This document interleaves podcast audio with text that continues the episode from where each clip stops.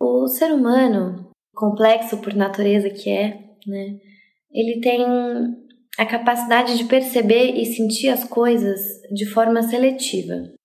O que, que eu quero dizer com isso? Geralmente, guiado por questões inconscientes, em sua maioria, o ser humano ele determina, determina por quem e pelo que ele sente. Pode ser compaixão, empatia, ah, quem ele respeita e quem ele não respeita. Então, há pessoas que se compadecem com a causa animal, por exemplo, mas não se compadecem com as causas do sofrimento humano, né? Por exemplo, moradores de rua, minorias sociais que são vítimas de violência todos os dias e por aí vai. E o contrário também, né? E tudo bem, ninguém precisa abraçar todas as dores do mundo. Mas o que determina essas escolhas? Principalmente construções sociais. Principalmente.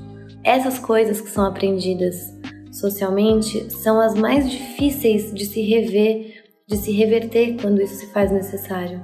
Porque elas constituem quem nós somos.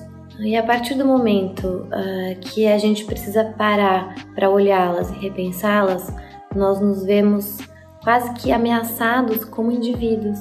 Afinal de contas, quem somos nós, se não um conjunto de crenças e convicções que nós formamos sobre nós mesmos e sobre o nosso entorno, materialmente falando.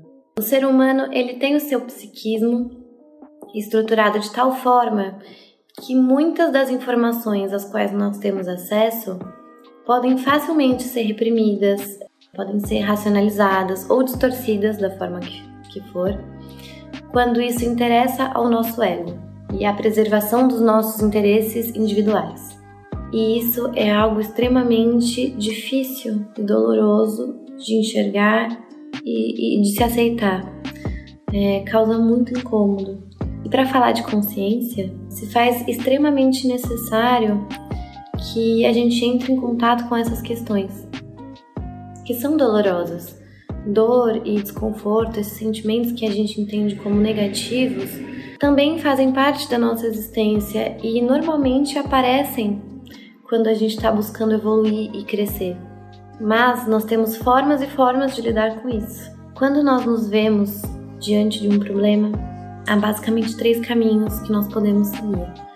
O primeiro é ignorar, é reprimir, guardar em uma gaveta, trancar e jogar a chave fora. O segundo é lidar com esse problema de uma forma destrutiva, raivosa talvez, e descarregar negativamente aqueles sentimentos que nós estamos sentindo. E isso se aplica a qualquer situação na vida, gente.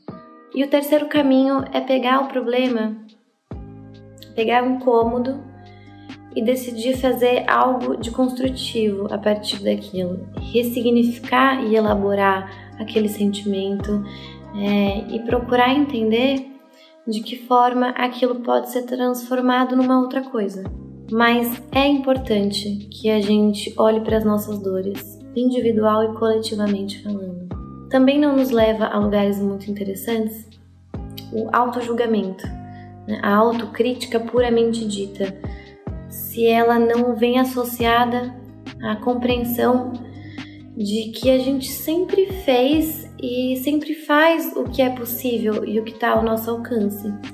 Daí cabe a cada um diante de novas informações, diante de um novo repertório, decidir se vai continuar no mesmo lugar ou se vai caminhar em frente, mesmo que seja desconfortável a princípio.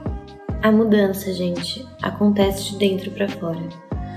É, nós não podemos forçar nas nossas vidas uma mudança que nós não estejamos internamente prontos para viver. Não se muda um hábito do dia para noite com pressa e não se muda um hábito sem que exista essa mudança interna, primeiramente. Hábitos são hábitos por algum motivo, né? Sempre existe algum mecanismo, também muitas vezes inconsciente, que sustenta a repetição de um padrão. E apesar de nós sermos animais racionais, ainda assim, carregamos em nós muitos impulsos, muitos desejos que não são facilmente explicáveis, que não se moldam necessariamente através da lógica.